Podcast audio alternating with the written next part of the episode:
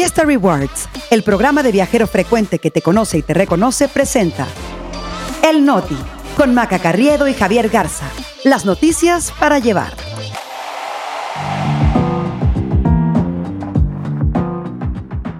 Es miércoles 11 de octubre, yo soy Maca Carriedo. Yo soy Javier Garza, este es El Noti. Y nosotros, aquí estamos. Inicia el rescate de mexicanos en Israel. El huracán Lidia toca tierra en Jalisco. En México solo 4 de cada 100 delitos son investigados. El Noti. Noticias para llevar. Javier Garza, buen día. Eh, nada más quiero decir que luego de escuchar los titulares de hoy, sabemos que seguro pues hay sentimientos encontrados, pero ya saben que así estamos todos. Esta es terapia grupal, nos acompañamos en esto y además son solo 20 minutitos. Y a veces hasta menos, Maca, y salen bien informados y nada más les pedimos como siempre que nos compartan hasta con su terapeuta si quieren, que dejen sus cinco estrellitas y recuerden que siempre nos estamos leyendo en Twitter con el hashtag el Noti. Y hay que empezar deseándole buen viaje a todos los mexicanos que vienen de regreso de Israel, Maca. Así es, no vamos a cantar el cielito lindo, pero sí estamos felices que regresen con bien a su casa y pues aquí en su país se les espera ya. Y vamos a tocar este tema porque Israel empezó a recuperar poblados en la frontera con Gaza, estos que fueron invadidos por militantes del grupo palestino Hamas el fin de semana y quedó al descubierto un cuadro de muerte y destrucción que dejó el peor ataque a Israel en medio siglo. La cifra de víctimas ya supera a los 3.000, Javier. Y sí están eh, ya apareciendo algunas escenas terroríficas, Maca, mientras el ejército israelí ya avanza y ha logrado asegurar la frontera con la franja de Gaza, ha movilizado a unos 300.000 reservistas de las Fuerzas Armadas con planes de reactivar a 60.000 más eh, y esto mientras el gobierno, el Ministerio de la Defensa y los servicios de inteligencia pues siguen enfrentando críticas sobre cómo fue que este ataque los agarró desprevenidos. Ahora, uno de los cuadros de mayor horror es el de la aldea comunal o de Kfar Asa, en donde periodistas pues describieron un verdadero infierno de cadáveres eh, tirados en las calles, Javier, edificios quemados. Este lugar está en un reportaje que se hizo viral ayer y que provocó la indignación en redes sociales, pero eh, pues también hay que decir que no ha podido ser verificado, Javi. Si este fue el reporte que hizo la periodista de una cadena de televisión inglesa que informó al aire y luego obviamente ese clip fue lo que se hizo viral en redes, que militantes de Hamas habían degollado a 40 bebés y que su fuente era un militar israelí. Imagínense si eso no iba a ser noticia y si no iba a causar pues indignación en todo el mundo. Lo que pasa es que ese dato no fue validado por periodistas de otros medios que también estaban en el lugar, ni había evidencia de algo así. De hecho, cuando se viralizó el reporte, el mismo Ministerio de Defensa israelí tuvo que salir a decir que no había confirmación de tal hecho. Y justo eso es lo que les hemos dicho desde el lunes, ¿no, Javi? La verificación de la información, adelantamos que iban a salir imágenes terribles, unas reales, otras no, unas de hace muchos años, y es por eso que hay que tener eh, pues mucha, mucha cautela a la hora de, de compartirlos. Pero aparte no se necesita exagerar la atrocidad este, Javi eh, pues se ha descrito como el peor baño de sangre de la invasión, con decenas de personas, incluyendo niños y adultos mayores muertos, lo que seguramente pues va a quedar como una de las estampas de más horror en esta guerra. También, este, se los digo, esta información es muy sensible y es muy complicado de verificar, Javi. Y sobre todo, eh, creo que algo que le dio mucha credibilidad es el hecho que venía de una periodista de un canal de televisión. Eh, y ahí pues también es en donde entra el oficio, Maca, porque ella dio por bueno lo que le había dicho un militar israelí sin tratar de buscar esa verificación que después otros periodistas en la zona trataron de hacer, pero no simplemente no la consiguieron. Ahora, las Fuerzas Armadas de Israel también informaron que han recuperado los cuerpos de 1500 militantes de Hamas muertos en la invasión, lo cual pues habla también de lo extenso que fue la ofensiva del grupo palestino. Y mientras tanto Israel continuó los bombardeos dentro de la franja de Gaza, destruyendo sitios que normalmente no son blancos militares, como escuelas, hospitales y mezquitas. Y empiezan a llegar todas las declaraciones internacionales, ¿no? Eh, por ejemplo, en Estados Unidos el presidente Joe Biden no se refirió a las acciones de Israel en un discurso en el que calificó al ataque de, de Hamas como maldad pura. Pero en la Unión Europea, por ejemplo, el comisionado de Asuntos Exteriores, Joseph Borrell, dijo que no todos los palestinos son terroristas y que acciones generalizadas contra ellos serían injustas y contraproducentes. Y aquí es en donde es un punto muy delicado para Israel, porque si en la respuesta, por ejemplo, empieza a causar muchas bajas eh, de civiles palestinos en Gaza o en otros territorios, pues eh, eh, correría el riesgo también de que se volteara la opinión pública internacional en su contra. Ahora, mientras tanto, Maca, acá en México sigue la polémica por la postura del presidente López Obrador ante la guerra, cuando el presidente le contestó a la embajadora de Israel, que prácticamente lo acusó de ponerse del lado de los terroristas con su rechazo a condenar a Hamas. Somos pacifistas, dijo López Obrador, y agregó que ni va a polemizar con Israel ni va a tomar partido. Y bueno, pues la canciller hizo lo que un canciller tiene que hacer. Marta Bárcena, pues trató de componer un poco lo que dijo eh, su jefe, ¿no? Cuando dijo pues que México aboga por la protección de civiles sin matices. Seamos claros, dijo ella, pero pues no aclaró nada, porque si bien Israel está atacando objetivos civiles en Gaza, todo esto empezó con una agresión contra civiles israelíes que el presidente no ha condenado con todas sus letras, Javi, como siempre se ha ido por la tangente cuando vienen estos temas. Sí, y eso es lo que no hay que perder de vista. O sea, esto eh, fue un ataque contra Israel y las primeras bajas civiles que se dieron en esto fueron las que le infligió Hamas a Israel. Y eso es lo que desde un principio, pues el presidente como que ni siquiera quiso tocar el tema.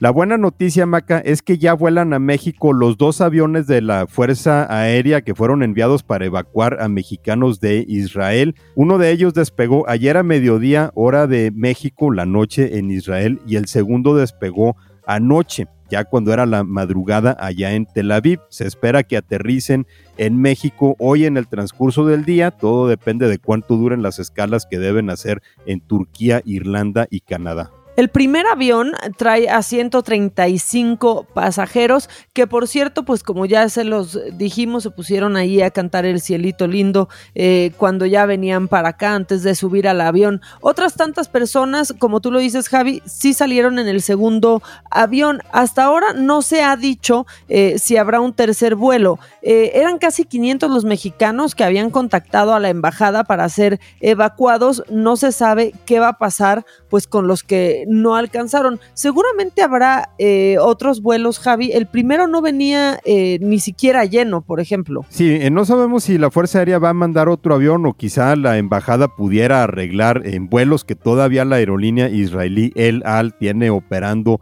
a, varias partes. Ahora, también hay que decir que hay mexicanos que contactaron a la embajada en Israel solamente como para reportarse, para que estén al tanto de que ahí están, pero que no quieren salir de Israel. Entonces, eh, no descartamos que se vaya a quedar mucho mexicano allá todavía. Bueno, eso por un lado. Y regresando a nuestro país, si ustedes están en el norte, pues les recomendamos estar muy atentos a las recomendaciones de protección civil, porque ayer tocó tierra en Jalisco el huracán Lidia y lo hizo como un poderoso fenómeno de categoría 4 y vientos sostenidos, pues la verdad es que fuertísimos de 220 kilómetros por hora, con ráfagas que llegan hasta los 260 kilómetros por hora, Javi. Ya desde anoche se empezaron a reportar eh, cortes de electricidad en Puerto Vallarta, que fue justo en donde tocó tierra Lidia. Según el Meteorológico Nacional, los estados que deben estar alerta por este huracán son Colima, Michoacán, Guerrero, Baja California, Sinaloa, Nayarit y Jalisco. Estos dos últimos estados van a ser los más afectados porque se prevé que ahí caigan lluvias torrenciales, lo cual ya sabemos aumenta los riesgos de deslaves, desbordes de ríos y arroyos, interrupción del servicio de electricidad. Así que todos los que estén en estos estados cerca de un paso de agua o de un cuerpo de agua, mejor acudir a un albergue. Ya habló el presidente López Obrador ayer por la tarde, pues hizo un llamado a la gente que vive en Bahía de Banderas, en Puerto Vallarta, en Tomatlán, pues que se les dijo básicamente que se alejen de zonas bajas de arroyos, ríos y laderas y también ha activado el plan Marina y el plan DN3. Saludos a quien nos escucha por esa costa Esperamos que ya estén atendiendo todas las indicaciones, Javi, y que estén sanos y salvos. Oye, lo que no se ha activado, Maca, es el Fondo de Desastres Naturales, pues porque ya vimos que le chuparon todo el dinero, entonces... Ese Pokémon ya no existe, Javi. Exactamente, entonces, pues vamos a ver la destrucción que deja este huracán. Hace rato que no tocaba en México un huracán categoría 4 y de dónde va a salir el dinero para la reconstrucción. Otra cosa que también eh, pues nos trae con el pendiente es Max, que se degradó desde el martes a tormenta tropical, pero que de todas formas dejó fuertes lluvias en Guerrero, provocó la muerte de al menos una persona que se ahogó después de que se desbordó el río Tecpan, además dejó daños en cerca de 90 inmuebles, así que pues no hay que subestimar la ferocidad de la naturaleza y tomar todas las precauciones. Sí, pues por favor, si viven en cualquiera de estos estados por donde pasará Lidia, recuerden tener lista la mochila de emergencia, alejarse de ventanas o estructuras que puedan presentar un riesgo y reportar a las autoridades el lugar de los accidentes. Javi, quienes hemos vivido en una playa sabemos eh, pues el mood en el que entramos cuando se acerca uno de estos huracanes, todas las precauciones que debemos tomar, pero sobre todo, sobre todo, una vez que tomamos todas las precauciones, guardar la calma. Y ya mañana estaremos informando sobre los saldos de Lidia allá en Jalisco y de los fenómenos meteorológicos Maca, nos pasamos a los judiciales porque a estas alturas no sabemos a cuál temerles más.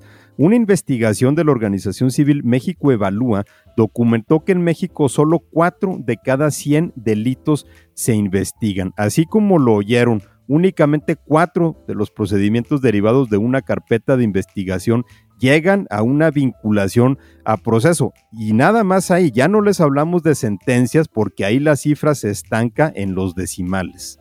Ahora, Javi, es terrible el dato, pero no sorprende y eso es todavía más, más terrible. No sé, no sé qué pienses tú. El estudio Hallazgos de México Evalúa, que a partir de hoy ya pueden encontrar, por cierto, en redes sociales, tiene datos que son dignos de esta spooky season, de la época de Halloween en la que estamos. Por ejemplo, dice que al analizar la proporción de detenciones ilegales, se encontró que en Colima el 50% de las detenciones fueron calificadas como ilegales por un juez de control, al igual que el 47% en Jalisco y el 45% en Tlaxcala. O sea, que de las pocas veces que la autoridad actúa, lo hace vulnerando un pequeño detalle que se llama derechos humanos. Y otro derecho que también se vulnera, por ejemplo, Maca, es el derecho a un juicio rápido, porque el estudio también reporta que en promedio un juicio oral dura 486 días a nivel nacional, o sea, rebasa el plazo establecido constitucionalmente que ordena que una persona sea juzgada en un plazo menor a un año. Y aquí ya la cosa se pone para llorar porque además se investiga poco y mal, se detiene a personas de forma ilegal, casi que por regla general, y a todo eso pues hay que sumar la lentitud en los juicios y ni así hay justicia porque de todas formas el nivel de impunidad en este país supera el 90%, o sea, los juicios que se tardan más de un año son de los poquísimos que llegan a ese proceso. Por ejemplo, ayer en, el episodio pasado, pues les estábamos contando del caso de Montserrat Juárez, esta joven que pues su asesinato intentó ser encubierto por su novio eh, y feminicida, pero luego resultó que además había muchos otros delitos como corrupción de policías, trata y desaparición. Bueno, pues México evalúa encontró que algunos delitos cometidos, sobre todo contra mujeres, tienen tasas de impunidad atroces. En el de abuso sexual, la impunidad es de 96.1% y en la violencia familiar de 98.6%.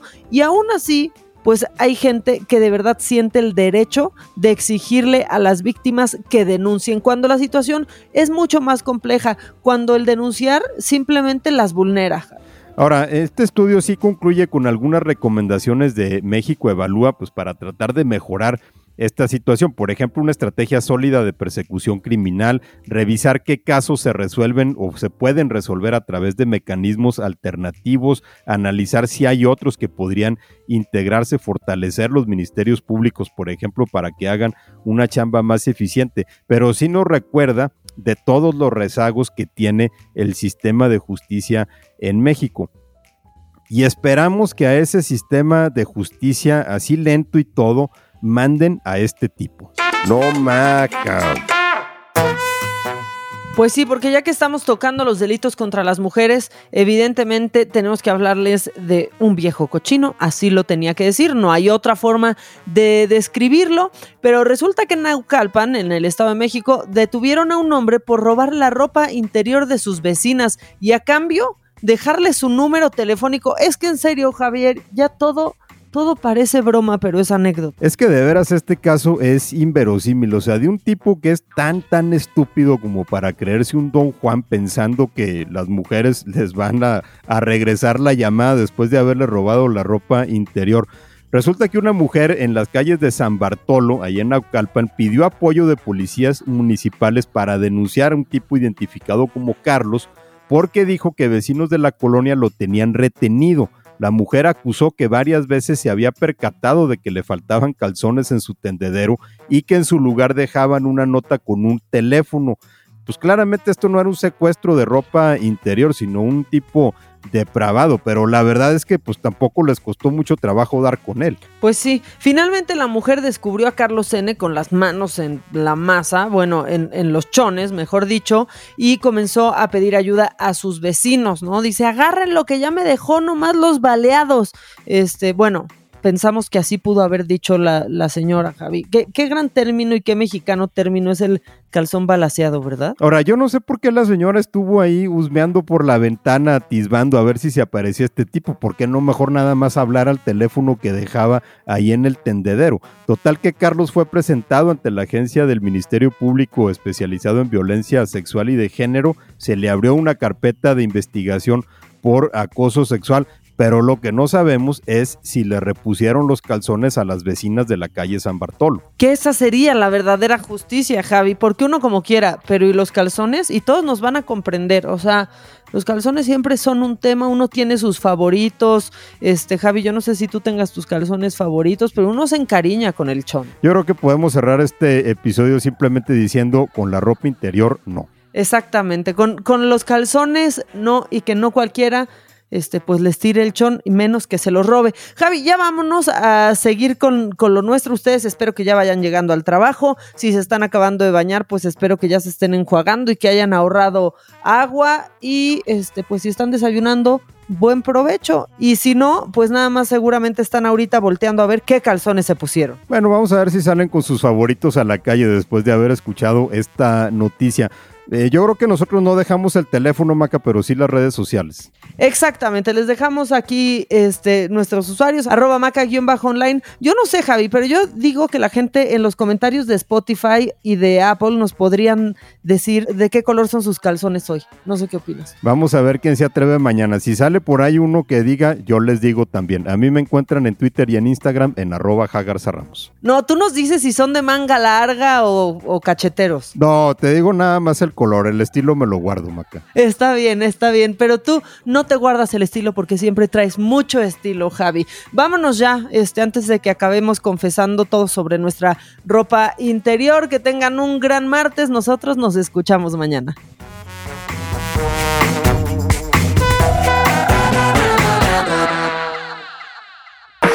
Vive experiencias exclusivas en eventos, conciertos, obras de teatro y más, gracias a Fiesta Rewards Invita. Fiesta Rewards presentó El Noti con Maca Carriedo y Javier Garza. Noticias para llevar.